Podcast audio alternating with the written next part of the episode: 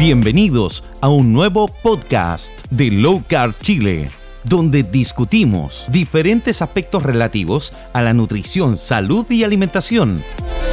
Les recordamos que esto no se debe considerar como una pauta nutricional ni médica, simplemente es una conversación entre amigos.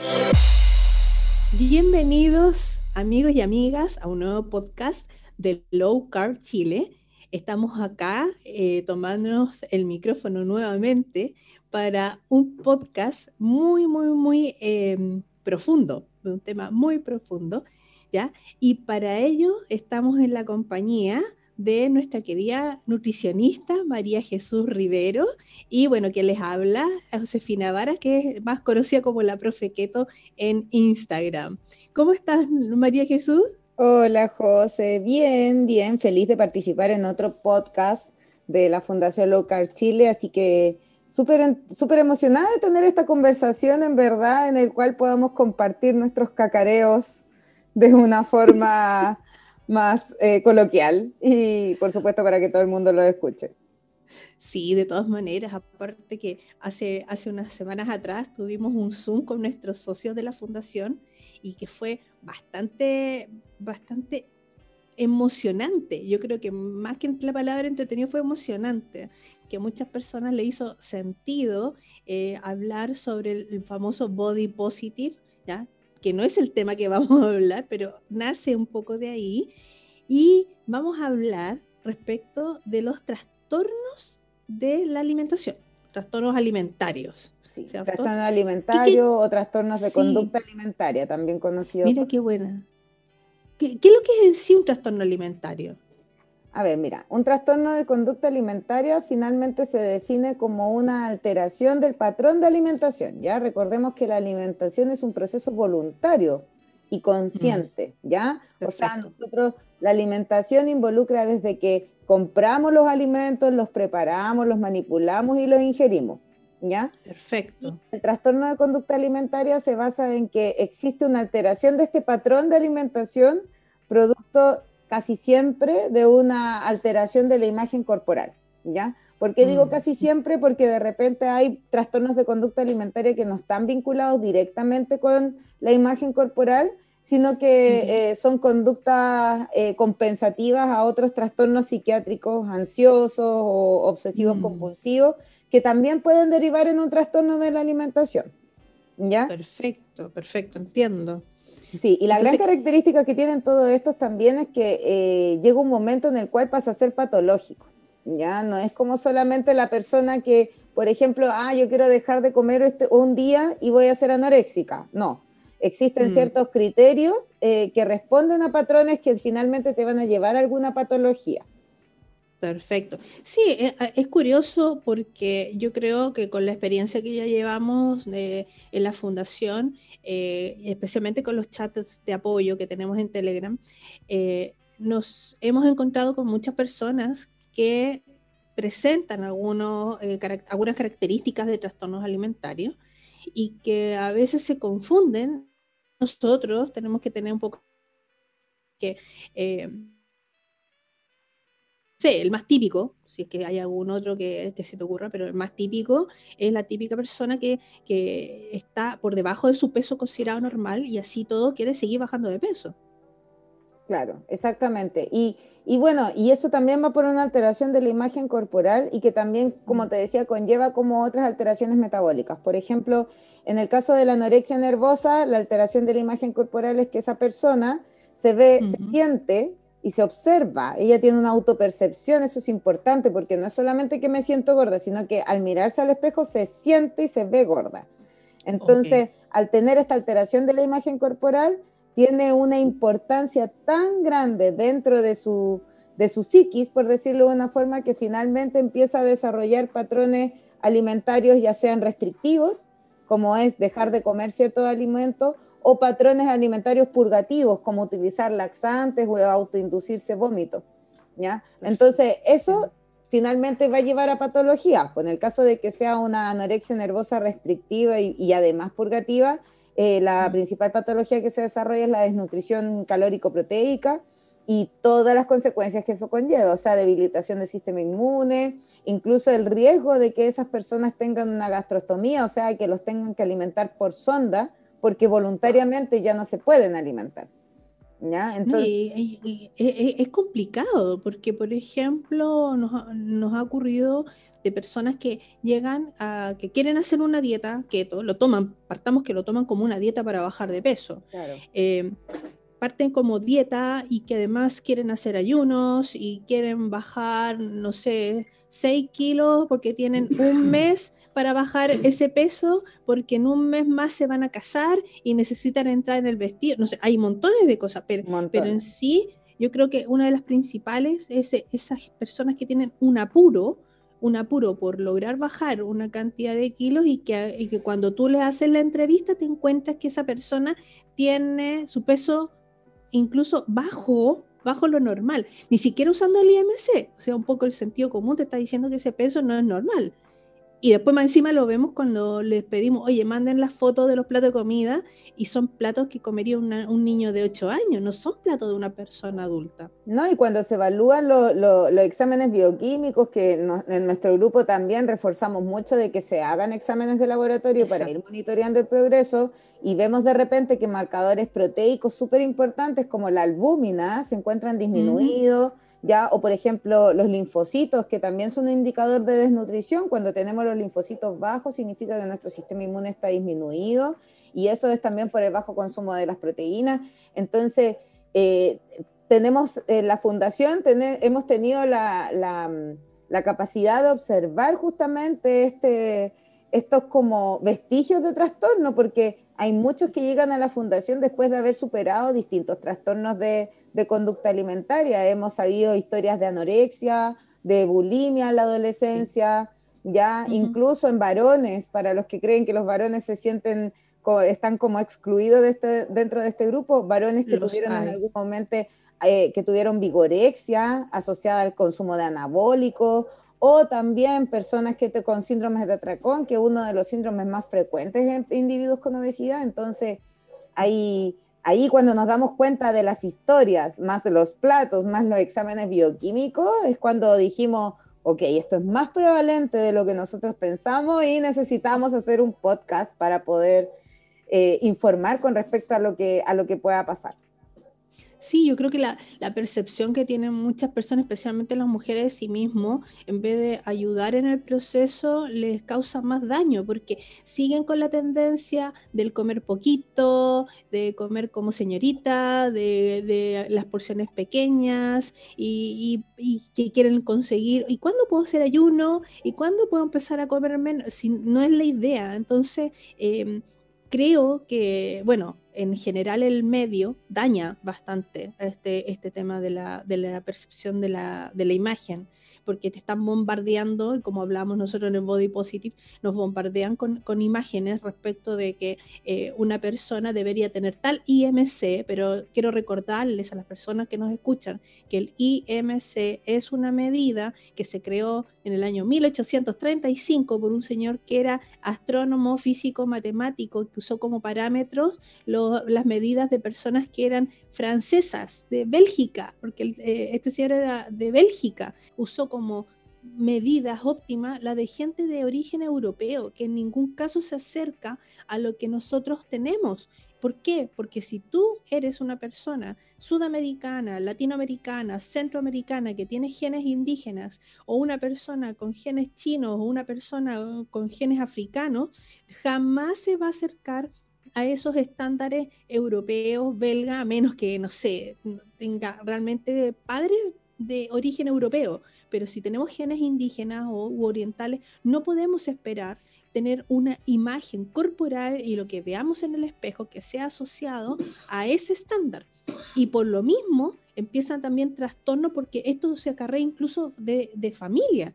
¿ya? Que uno escucha personas que los papás le decían es que la niñita es gordita, que, que podría ser un poco más flaquita y qué sé yo, y empiezan los trastornos desde mucho antes y llegan con nosotros, como dices tú, con esto un poco em, Sí, tal vez trastornos algunos superados, pero otros que están absolutamente como encasillados todavía. Sí, de todas maneras. O sea, absolutamente vigentes. Muchas personas que entran a la fundación llegan preguntándonos, oye, ¿y cuánto necesito bajar para llegar a mi peso ideal?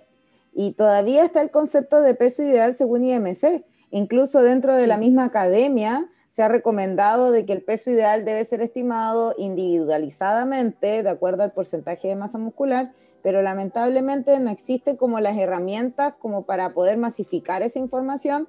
Y finalmente terminamos diciéndole a la persona, no sabes que tu peso ideal son 51 kilos, la persona pesa 85, 90, y decía, no, tienes que bajar solo un poco de peso.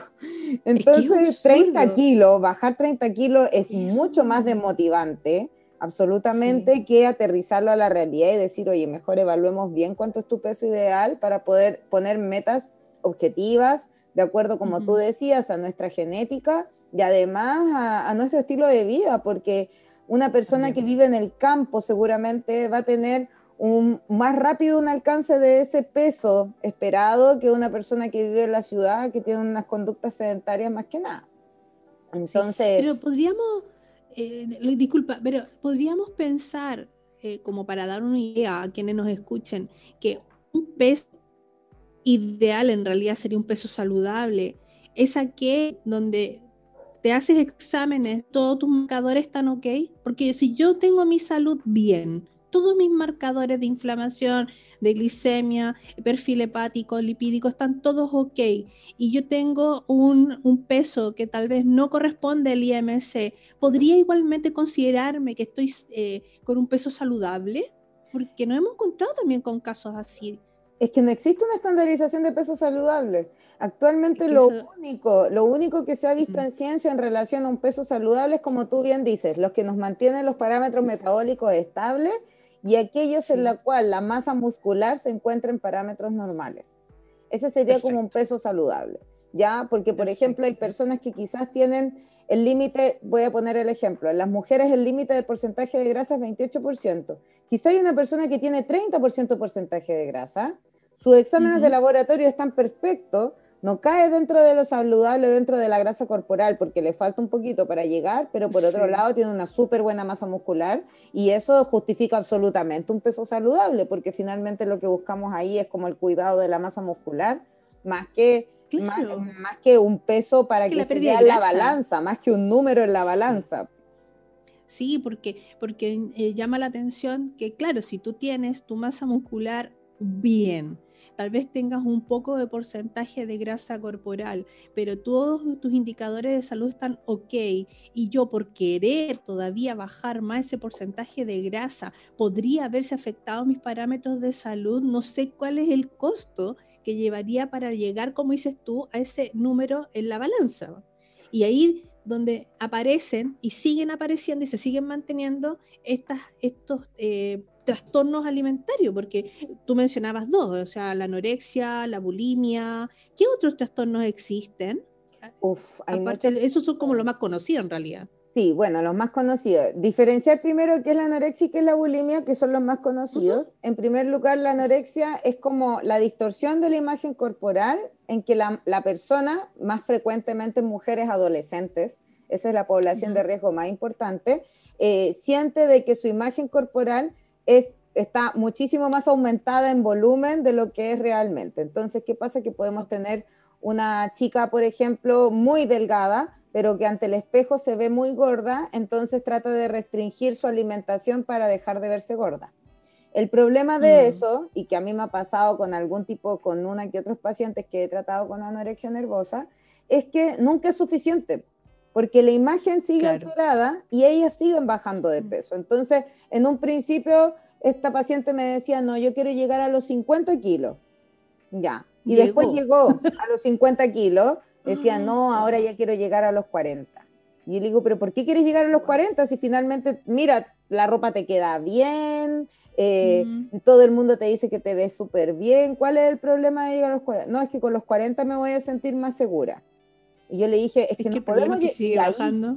Claro, es que, y ahí está el límite del profesional, que es súper importante, mm. porque ahí decir, yo, yo le dije, no, pues que no podemos llegar a los 40, porque después cuando quieras llegar a los 40 ya quieres llegar a los 30.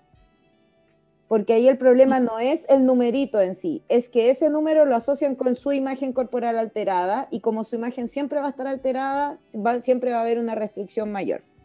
¿Ya? ¿Te, ha tocado mujeres mayores de 40 que tengan problemas de anorexia? Sí, me ha tocado, me ha tocado, pero siempre vienen antecedidos de una historia de bullying y de principalmente mm. una historia de bullying en la adolescencia y en la infancia. ¿ya? Incluso muchas pacientes con obesidad, con trastornos de atracón, que ese es otro trastorno de conducta alimentaria en el cual consumimos una gran cantidad de alimentos en un corto periodo de tiempo y después nos sentimos con un sentimiento de, de, culpa, muy grande. Este tipo de personas que, que normalmente están dentro de la población con obesidad, es sumamente frecuente que tuvieron problemas de bullying en la infancia, que tuvieron problemas de autoestima durante toda su juventud o incluso en la adultez. Entonces, como que de alguna manera les da seguridad un número en torno a su autoestima, cuando en verdad su autoestima es la que le debería dar seguridad en torno al número que sea, siempre y cuando sea saludable. Increíble todo eso. sí, también tenemos, por ejemplo, en el caso de la bulimia, que a diferencia del atracón, la bulimia se caracteriza porque hay una ingesta alta de alimentos, pero además se utiliza la purga, que normalmente son mm. vómitos a través de vómitos o laxantes. ¿ya? En el atracón mm. no hay purga, pero el sentimiento de ah, culpa que se ha registrado en los antecedentes como clínicos de este tipo de patología es que la culpa del síndrome de atracón es peor que el de la bulimia. Es mucho peor que el de la bulimia porque de alguna manera no hay como una eliminación de esa emoción. En el, en el caso de la bulimia, la culpa es menor, pero las consecuencias son mayores porque al autoinducirnos el vómito estamos desarrollando patología de reflujo patológico porque estamos induciendo constantemente que los ácidos gástricos se devuelvan o problemas dentales, aumenta la percepción de caries y la debilitación de la dentadura. Entonces, hay otros temas de salud asociados ahí. Normalmente las personas con bulimia tienden a ser personas con sobrepeso o con una obesidad muy leve a diferencia de las personas con atracón, que son personas con obesidad leve a moderada, aproximadamente, que porque no tienen esta purga. Sin embargo, hmm. tienen dientes todavía, a diferencia de las personas que tienen bulimias por año. ¿Ya? También... Es, impactante eso. Disculpa, porque pienso que de repente hay muchas personas que llegan a la fundación y tienen justamente problemas de atracones, siendo que están comiendo o, o ingiriendo alimentación baja en carbohidratos comen, comen, comen y dice que no, no es como que no se llenan, pero pareciera que también va asociado en que no, no lo ven como tú dijiste al principio, que el, el comer es un acto voluntario, o sea, que tú puedes comer eh, y va a llegar un momento que tienes que parar, o sea, no, no, es que sea un saco sin fondo, claro, y eso cuesta un montón a las personas cuando entran al grupo lo hacemos comer mucho, pero es para que aprendan a sentir hambre y que lo diferencien de un cuadro ansioso o, el cuadro de atracón, por ejemplo. Exacto, ¿no? Y, y, ahí, por ejemplo, también está el otro lado de la moneda, que son las personas que tienen ortorexia. En que la, ortorexia puntualmente es un trastorno de conducta alimentaria que está asociado a personas que tienen una obsesión por la vida saludable, ¿ya? Acá ya no estamos hablando solamente de alimentación, o sea, es una obsesión por tener, por ingerir el superalimento, el alimento que provoque, no iba a dar cáncer, el alimento que tiene, que, te iba a sanar de del Parkinson, de la demencia senil, así como estos alimentos milagrosos que aparecen y que son súper naturales. Por ejemplo, el cale, que hace poco tuvo una gran aparición como superalimento. Sí, el cale tiene muchas propiedades, pero las personas con ortorexia serían capaces de comer cale, por ejemplo, todos los días, involucrando una gran cantidad de recursos económicos en estos pseudoalimentos saludables que muchas veces ni siquiera son saludables como nosotros ya sabemos, sino que la industria se ha preocupado de hacerlo saludable y la obsesión por llevar una vida saludable te, lleva a limitarte socialmente, que de repente las comidas eh, rechaces ciertos alimentos pues, en, actos sociales y que te sientas incómodo, pero para ti es mejor estar saludable, o hacer ejercicio constantemente también, porque es parte del estilo de vida saludable que estas personas buscan, que es la ortorexia. Sí, yo creo que en general la industria también ha hecho un daño, por decirlo de alguna manera, con este tema de los superalimentos. Porque eh, el otro día pensaba, ¿cuál es el superalimento del año 2021?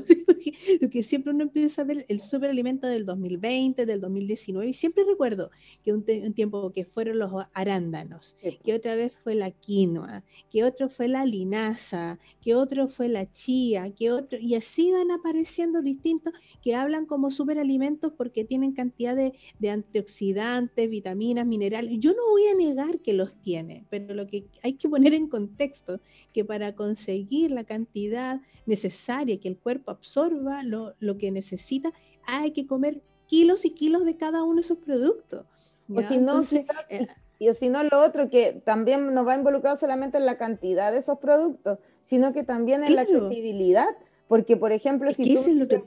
Eh, claro, o sea, por ejemplo, el cale es carísimo. Entonces, eh, o por ejemplo, los arándanos, cuando se difamaron como superalimentos, las exportaciones de arándanos en Chile aumentaron estratosféricamente. ¿ya? Hay muchas cosas que la industria alimentaria pone dentro de su marketing para potenciar su consumo sin necesidad de ser exactamente la maravilla que te va a sanar de la diabetes o del cáncer, sino que simplemente eso debe ir siempre adaptado a una conducta alimentaria saludable, que es lo que nosotros tratamos de fomentar en la fundación. Perfecto. Entonces tenemos ya la bulimia, la anorexia, la ortorexia. dijiste? La ortorexia y esto es como de atracón. También podría el ser. Síndrome de atracón, que es otro trastorno. También está, por ejemplo, la vigorexia, que esa es la más frecuente en los hombres, para que acá no se sientan excluidos tampoco nuestros amigos varones en este caso, la vigorexia. Que no sienta que no vamos a hablar de ellos. Claro, que no sienta que los vamos a dejar de lado. no, aquí la vigorexia consiste principalmente en un trastorno de conducta alimentaria en el que el varón eh, siente una obsesión por desarrollar músculo. Y esto no solamente en varones, actualmente también lo vemos en hartas mujeres que podemos ver en redes sociales con una masa muscular hipertrófica, o sea, muy desarrollada ¿ya? Y eh, esto es el típico perfil que nosotros conocemos popularmente en Chile como los musculines, el cual se llenan de suplementos proteicos, se llenan de suplementos alimenticios, que además muchos de ellos están llenos de carbohidratos, de, de soya y de otros elementos proinflamatorios, pero todo con el fin de aumentar la masa muscular. E incluso ahí está incluido el consumo de esteroides y de anabólicos. Por lo tanto, mm. y como nosotros sabemos, los esteroides los anabólicos tienen repercusiones eh, por siempre, son repercusiones crónicas que pueden dar a los varones, desde disfunción eréctil hasta desarrollo de mamas, estamos hablando de, también eh, incluso cáncer de próstata porque se alteran todas las hormonas. infertilidad, exactamente. Sí.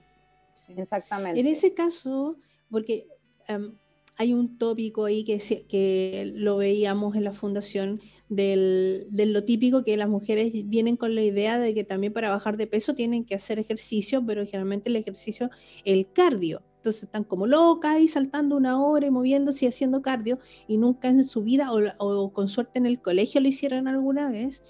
Eh, y nosotros les hacemos motivarlos que en vez de cardio hagan pesa, pero, pero a ver, pero aguantar primero tu propio peso, o sea, no necesitas tal vez ir a un gimnasio ni verte loco haciendo ejercicio, ¿cierto? Haciendo pesa, sino que por lo menos una musculatura que permita sostener tu esqueleto para tener una, una vejez digna, ¿ya? No, no que estemos buscando campeones y campeonas de, casi fisicoculturismo, no estamos llegando a ese extremo, ni con six-pack marcado, ni cosas así, sino que, que, eh, que sea algo funcional, el ejercicio absolutamente funcional, para evitar que las mujeres cuando ya pasan, llegan al, momento de la menopausia, que empiece este típico decaimiento muscular y que empieza, uno ve las abuelitas con joroba y que, qué sé yo. Entonces, evitemos eso a partir desde ahora. Sí, ¿no? Y por otro lado, si, si nos ponemos a dar cuenta de, evitar también trastornos para la vejez, también hay otros trastornos de conducta alimentaria que empiezan en el embarazo. Por ejemplo, está la pregorexia, ¿ya? La pregorexia viene de, de, lo que es pre, viene de, prenatal, por decirlo, de una, de un área prenatal, y la pregorexia involucra a las mujeres que, al embarazarse se obsesionan con mantener su peso corporal y no subir los kilos que corresponden durante el embarazo. ¿ya? Son mujeres que quizás antes de embarazarse tenían una vida relativamente normal, comían de todo, pero al momento de embarazarse y de ver que estaban subiendo de peso, comiendo lo mismo, dicen, no, yo no puedo, no puedo subir 10 kilos, aunque sea por una guagua, tengo que subir lo menos posible.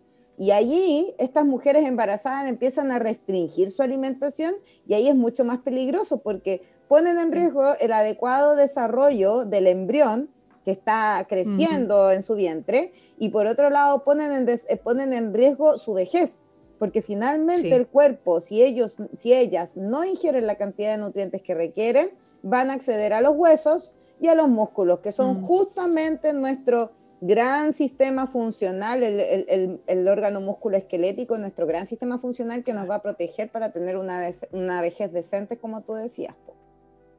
O sea, es increíble porque yo me, me, cuesta imaginar, a ver, me cuesta imaginar una mujer embarazada que, que se restringen alimentos, que es como, me imagino una mujer que sea delgada y parece que se te haga una aceituna porque sigue siendo flaca, ¿ya? Eh, hasta el término de su embarazo, así como también lo hemos conversado, mujeres que llegan al embarazo y tienen la famosa diabetes gestacional y que suben 30 kilos durante un embarazo, tampoco es normal, tampoco es normal, pero, pero hay que, hay que mm, ser justos que las mujeres en general embarazadas se alimentan según las indicaciones que les dan sus médicos. O sea, no, no es que yo no me veo a una mujer que esté comiendo todos los días chatarra como para decirle no, pero que por como usted comió chatarra, subió 30 kilos en el embarazo, sino que realmente siguió pautas alimentarias que después lamentablemente se vuelven un hábito. Por eso después les cuesta tanto bajar de peso, porque tienen, tienen el bebé, siguen igual. Exactamente, no, y porque piensa que el cuerpo no cambia, pues si lamentablemente nosotras en el momento de gestar, aunque sea una vez, ya tu sistema hormonal cambia absolutamente. Entonces, también es parte de asumir que eh, dentro de nuestro proceso biológico y reproductivo, nuestro cuerpo va a cambiar siempre, siempre. E incluso dentro de eso te quería mencionar que existe otro trastorno de conducta alimentaria que es como lo contrario a la anorexia, y que se llama patorexia. ¿Ya? eso va muy de la mano con las personas que de repente dicen ustedes son obesofóbicos y que tratan de defender ah. su obesidad como si no, como si, claro, o gordofóbico diciendo defender su obesidad como que ese es su cuerpo y lo acepta. Pero resulta que ese trastorno que se llama fatorexia involucra de que la persona gorda o con obesidad, más bien dicho, se ve, tiene una imagen corporal distorsionada y se ve más delgado. Mm. Entonces, ¿qué pasa? Subestima todo lo en, el contexto de la alimentación y de la actividad física. ¿Por qué? Porque yo me veo bien. Yo me veo bien, me siento regio, no tengo ningún problema, pero en la realidad esa persona puede tener incluso una obesidad mórbida que mm. está de alguna manera siguiendo desarrollándose por esta alteración en la, en la, en la imagen corporal. De hecho, este caso de, por ejemplo, este mexicano que pesaba como 500 kilos, que fue como el récord mundial de alimentación, a él le diagnosticó el psiquiatra fatorexia, porque él en ningún momento se sintió ni se observó gordo hasta, hasta el momento en que no se pudo levantar más de la cama porque el cuerpo no se lo podía. Qué increíble, porque porque a veces, y nos ha pasado muchas, mucho, muchas personas que dicen, ah, es que ustedes son gordofóbicos y odian a los gordos. No, a ver que quede claro, nosotros no odiamos a los gordos. Nosotros, fuimos gordos. somos gordos. Nosotros fuimos, en algunos minutos sí, tuvimos muchos kilos extra, pero, pero tenemos que poner las cosas en su lugar, de que hay un tema de salud por detrás ¿ya? Siempre hay que entender que una persona, imagínate este chico, este mexicano, con esos casi 400, 500 kilos, em, ¿qué vida iba a llevar? Si estaba postrado en una cama, iba a tener que ser una persona súper dependiente de otro, de que lo bañen, ¿cierto? Que lo laven, que le den de comer, que incluso creo que hasta lo tuvieron que sacar de la casa por la ventana con una escalera de bombero. Porque y grúa. Ni, siquiera grúa, en grúa, porque no tienen ni siquiera una silla de ruedas que aguante su peso. Entonces, funcionalmente, funcionalmente, ¿qué calidad de vida tiene esa persona? Y hay un trastorno, hay un trastorno ahí presente. Y entonces uno no lo ve, como le decimos a veces a la gente que es diabética. Eh, a ver, que tú seas diabética y que me digas que de algo hay que morirse, ok, pero el problema es que no te mueres mañana, no te mueres de un día para otro. Viene con un montón de secuelas que quien las va a sufrir también es la gente que está a tu alrededor. ¿Por qué? Porque sufren contigo por tu problema de salud. Porque te este acompañan en la enfermedad claro, no estamos, no estamos nosotros optando por tener gente flaca, flaca, flaca, que quede súper claro y creo que lo hemos mencionado todo este rato, sino personas con un peso que cuyos indicadores de salud, cuyos exámenes estén mostrando que están saludables. Y si para estar saludables van a tener un poquito más de grasa corporal, no importa. Y que si tienen menos de esa grasa, no importa mientras sus exámenes sean los óptimos.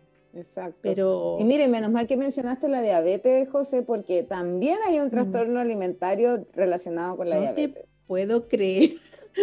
en este serio, ese sí que ya me, sorprendiste. Cuéntame, Este se llama diabulimia. ¿Ya? Diabulimia. Sí, dia de diabetes, ¿ya? Bulimia desde el contexto de la purga, ¿ya? ¿En qué consiste ah. esto?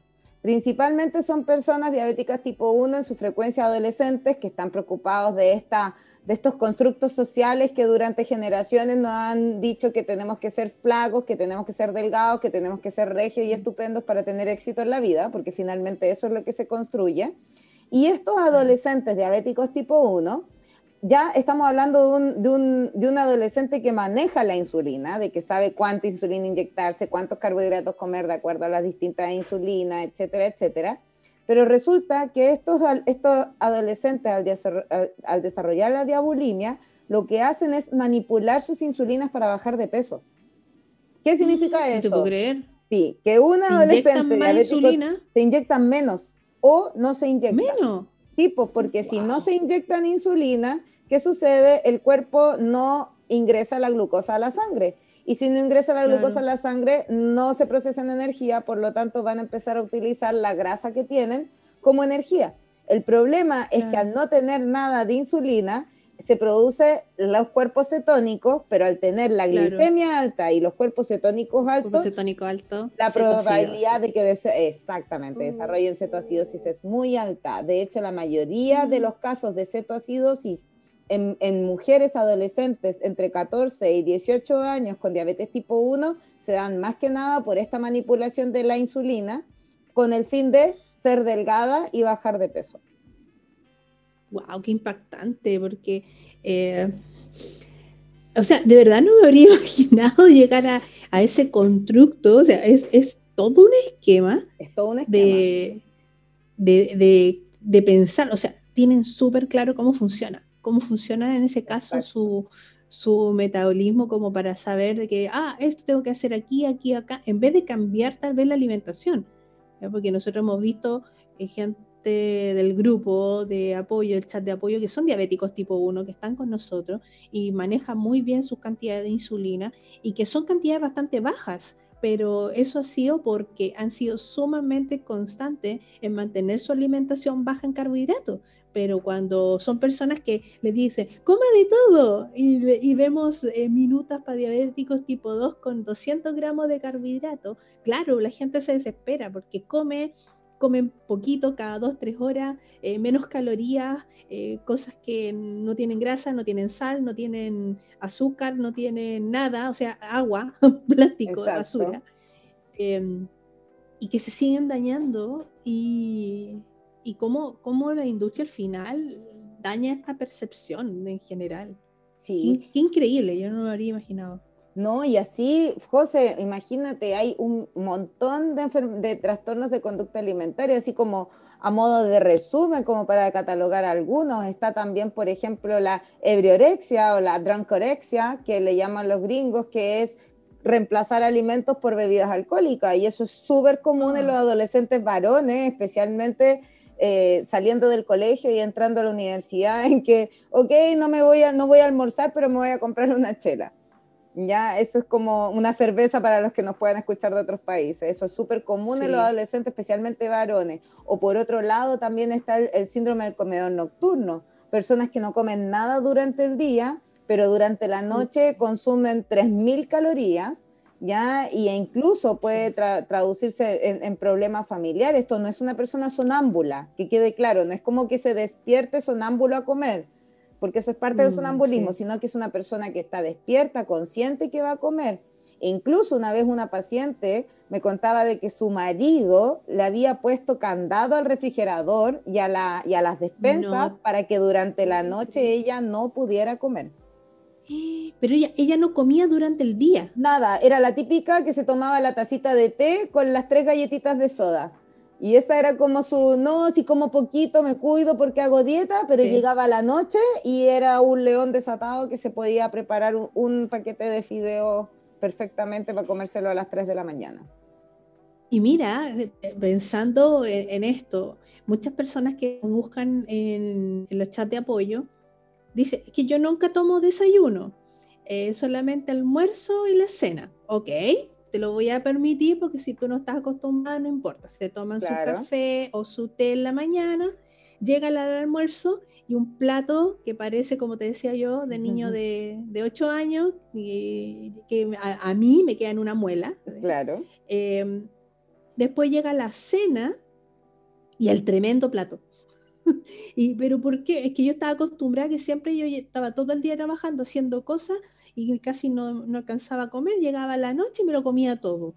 Y el, el problema es que, es que eh, esos atracones, ya sea en alimentación low carb o, o, no low carb, eh, generan problemas también en el nivel de metabolismo, porque justamente eh, la tarde-noche, por decirlo de alguna manera, es cuando nosotros tenemos como la, el hambre más activado, o sea, las hormonas del hambre están más activadas, ¿cierto? Entonces, también podemos tener picos de insulina que van a afectar nuestro progreso. Por eso muchas veces se dice que es mejor eh, tener un buen desayuno que una buena cena, porque aparte que si tú vas a comer y después te vas a ir a dormir, ¿qué haces con toda esa energía que te comiste?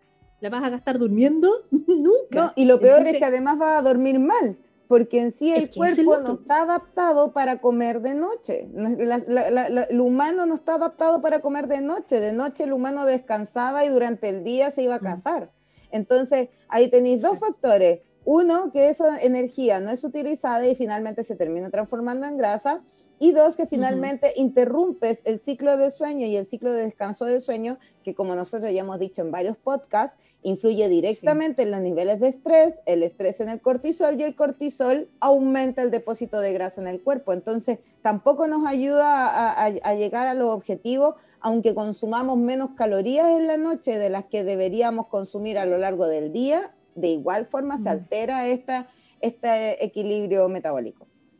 Increíble. No, yo no había escuchado eso de los comedores nocturnos, por decirlo de alguna manera. Sí, síndrome de comedor nocturno.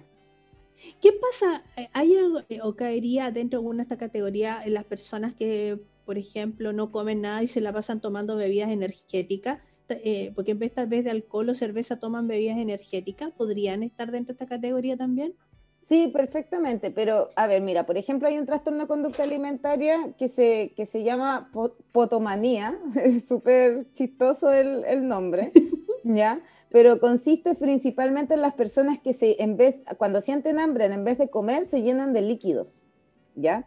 De mm, líquidos. Es como la típica persona que nosotros incluso hemos visto mucho en, en, la fundación y dice, no, yo cuando tengo hambre me tomo dos litros de agua de una. ¿Y cuántos litros de agua estoy tomando en el día? Entre cuatro y cinco, ya. Eso, por ejemplo, también puede llegar a ser un trastorno de conducta alimentaria si se transforma crónico, ya si la persona ya reemplaza la alimentación por líquidos. Y dentro de esos líquidos mm. también se encuentran estas bebidas energéticas, porque además la cafeína es un estimulador mm. y aparte inhibe un poco el apetito. Entonces cumple como una doble función, o sea, me lleno de líquido, eh, y si, y si la, la, bebida energética es sin azúcar, entonces no va a tener ningún nutriente, pues, ¿cachai? Nada. Claro, y dejemos como, como muy, muy ordenado que estamos hablando de personas que recién están comenzando con un cambio alimentario o incluso personas que todavía no lo hacen. Entonces se obligan de cierta forma a hacer ayunos porque son forzados, basándose solamente en la ingesta de líquidos o de bebidas que sean muy estimulantes, ¿ya? Y que no estamos eh, hablando ya de personas que llevan un cierto training en la alimentación, bajo hidrato, que ya saben hacer ayunos, saben identificar cuándo es hambre, de cuándo no es hambre, que incluso saben qué cantidades pueden beber, saben manejar el tema de los electrolitos, porque eso tenemos que indicarlo súper bien para que no vaya a llegar ninguna persona a decirnos que desde el día 1 están haciendo ayuno de 18 horas y después se les cae el pelo, se les quiebra las uñas, tienen amenorreas y no saben por qué. Bueno, ahí tienen la, la causa. Exactamente, exactamente. Mira, yo encuentro que el tema de los trastornos de conducta alimentaria es prevalente en todo Chile. Eh, no es algo muy mm. conocido porque ah, también es algo súper estigmatizador, ¿ya? Pero una de las cosas ricas que nosotros hemos podido lograr en la fundación es que muchas veces eh, generamos una confianza en que las personas nos dicen, ¿saben que Yo antes de iniciar la alimentación low carb era de las que comía con culpa y eso me hacía vomitar para sentirme con menos culpa. ¿Ya? O por ejemplo, cuando era adolescente hacía atletismo, ballet o alguna actividad que me, me forzaban a comer poco, pero yo sentía hambre, entonces iba contra mi, mi, sentido biológico. Aquí lo más importante y que yo les recomendaría a todas las personas que quieren empezar a hacer una dieta baja en carbohidratos, una alimentación keto o low carb, es que evalúen si es que tienen algún trastorno de conducta alimentaria, desde una manera súper autocrítica, ¿ya? Desde una manera súper autocrítica, pero también es importante ese antecedente porque, eh, por ejemplo, nosotros en la fundación tenemos personas que nos dicen, sabes que yo sufrí bulimia, yo sufrí anorexia. Entonces tenemos mucho, mucho más cuidado en, indicar ciertas, en dar ciertos consejos en relación a la persona que no lo tuvo. Porque, por ejemplo, a la persona que tuvo anorexia o bulimia, no le vamos a recomendar jamás empezar a hacer ayuno, como tú decías. ¿Cachai? o quizá la persona con bulimia, en este caso, esta persona no comer hasta que no puedas más, sino que come hasta que te sientas satisfecho, porque si él no puedes más te va a implicar sentir culpa y vomitar, también está contraindicado. Entonces, para todos quienes quieren empezar a hacer esta, este, esta dieta baja en carbohidratos, este tipo de alimentación en sí, es súper importante de que identifiquemos nuestras debilidades para poder corregirlas con este nuevo patrón de alimentación. Sí, es increíble porque hemos tenido personas, y lo vamos a comentar porque tal vez a alguien le puede haber pasado, que comenzó con la alimentación baja en carbohidratos, eh, comía sus tres comidas diarias y con platos, pero que le faltaba una baranda, ¿ya? Lo cual no estoy diciendo que sea mal si están comenzando, pero si incluso se obligaban a comer, tenían náusea y hasta vomitaban. Entonces decían, no, esto no es para mí. Ojo, esas sensaciones son un indicador de que ya están saciados y que sus hormonas le están diciendo, por favor, para de comer. Entonces, eso eh, es increíble que eh, hemos escuchado personas que no, que no saben lo que es tener hambre. ¿Cómo sé que yo tengo hambre? La primera vez que yo lo escuché fue para mí como, esto es broma, pero como no, lo va? Y, de verdad después entendí que hay personas que no saben qué es tener hambre. ¿Pero por qué? ¿Pero por qué? ¿Por qué? Dale, dale, dale. no sé, es mi teoría. Yo creo que por un lado, porque, porque eh, están tan acostumbrados al picoteo y estar comiendo constantemente, eh, que mantienen sus picos de insulina y glicemias altas, que nunca controlan las hormonas y no saben distinguir, no saben si realmente tienen hambre, solamente se quieren echar algo a la boca. No, y por otro lado, acotando a lo mismo que tú dices, hay un factor cultural, ¿ya? Un factor mm. cultural, porque ¿por qué llegan a picotear? Porque es chiquitito, porque es poquitito, porque si es poquito no me va a engordar, por eso se nace el picoteo. Es no, prefiero comerme un poquitito de carne que comerme una chuleta entera. Pero resulta de que no escuchan sus señales de hambre. ¿Por qué? Porque se generó una recriminación social a comer mucho. Siendo de que el comer como señorita que el comer como señorita que tú mencionabas, por ejemplo, y esa recriminación social de comer mucho es como, ah, no te vaya a volver gordo, te vaya a volver una vaca, eh, vaya a enfermarte si tú comes mucho. Pero el mucho es algo tan subjetivo y es algo tan individual, Porque, por ejemplo, para mí lo que es mucho no lo va a ser para un hombre que mide un 80 y que su masa muscular, solamente en masa muscular, tiene 90 eh, kilos. ¿Cachai? Entonces, wow. eso, eso, e, ese mucho es lo amplio. Entonces, también es importante que nosotros empecemos a desconstruirnos en base a estas opiniones eh, sociales que se van generando en el camino. Porque si no nos sacamos esa, esa, desconstrucción social, es súper difícil que podamos aumentar la cantidad del alimento para poder sentirnos saciados, súper difícil que ordenemos nuestras hormonas y es súper difícil y lo más importante, que nos liberemos con la alimentación, porque la alimentación no puede ser un claustro, no puede ser un suplicio la alimentación tiene que ser armónica con nuestra salud y con nuestra cultura y con nuestra calidad de vida en general. Mira, me ha pasado con muchas personas de, los que están comenzando, de los novatos que le llamamos nosotros, que están recién recibiendo nuestro apoyo. Personas que están tomando desayuno, con un muy buen desayuno, y que me están preguntando si pueden almorzar X cosa. Entonces, como yo tengo diferencia de horario con los chilenos, yo le digo, ¿qué hora es allá? las 9 de la mañana y son las 9 y aquí era más o menos almuerzas como las 2 de la tarde, la, la, comida, las 2 de la tarde. Entonces 9, 10, 11, 12, 1, en 5 horas más. O sea, tú estás comiendo ahora, right now, tu buen desayuno. Y estás preocupado de lo que vas a almorzar en 5 horas más. Entonces, eso no, no es que sea un trastorno, pero es parte de, esta situación cultural de estar constantemente pendiente de la comida. Entonces, al final, no estás disfrutando lo que estás comiendo, no estás haciendo una alimentación consciente en ese momento por estar pensando en si que podría comerme tal cosa al almuerzo. No, primero, consciente, disfruta de lo que estás comiendo en ese momento hazte consciente de tus hormonas, de tu saciedad. Si le falta sal a la comida, colócale. Si tienes sed, toma un poco de final alimentación. Y cuando llegue la hora de almuerzo, analiza si realmente tienes hambre para comer esa hora. Exacto. Porque también está el otro constructo que dices tú, es que hay que comer a las 4, hay que comer a las 2, hay que, que hay que tomar alguna merienda a las 11 eh, de la mañana, que hay que hacer una pausa a las 5 de la tarde y vamos con el, ese, ese relojito que nos van marcando la, la pauta de por medio. Y no es así. Sí. Son un montón de factores. Sí, no, son muchos factores. Por eso que, que, bueno, yo creo que el llamado de este podcast puntualmente es eh, hacer el autoanálisis si nosotros en algún momento tuvimos un trastorno de conducta alimentaria en la adolescencia, especialmente las mujeres, que es donde más prevalentemente se da, eh, tratar de también superarlo, de superarlo y de buscar ayuda, porque nosotros en la fundación a todos les decimos, nosotros los podemos guiar en torno a su alimentación, pero el control de sus emociones con respecto a cómo reaccionan en torno a la alimentación lo tienen que hacer con profesionales de salud mental. Esto es un trabajo interdisciplinario, no sirve solamente atacar la alimentación si finalmente estamos tristes o estamos felices y lo compensamos con comida.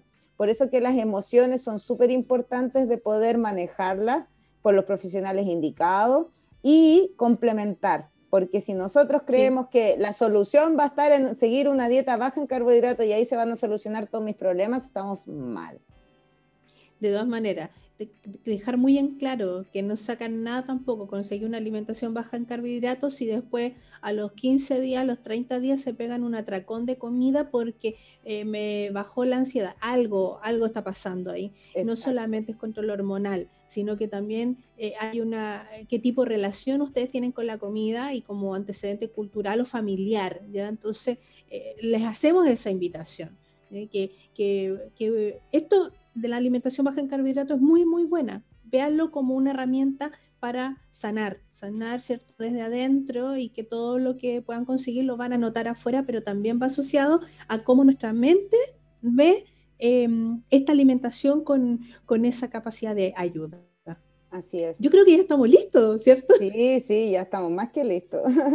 Oye, súper, súper, bueno, súper interesante el tema y me encantó haber podido compartir contigo, Jesús, y ojalá que nos juntemos en otro momento y, bueno, dejarles invitados a todos los, a todos los, a quienes nos escuchan, que dejen sus comentarios, que nos, nos pueden dar ideas también, eh, opiniones y que obviamente nuestras recomendaciones, en mi caso, yo no soy médica, no soy nutricionista, no soy profesional de la salud, solamente una divulgadora.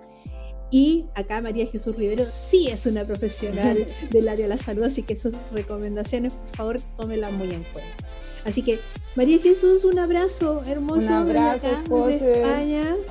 Y la quiero mucho y estamos en contacto para un nuevo podcast. Un besito desde el Valle de la ah. Concagua, Chile. Eso, saludos, adiós. Besito, chao.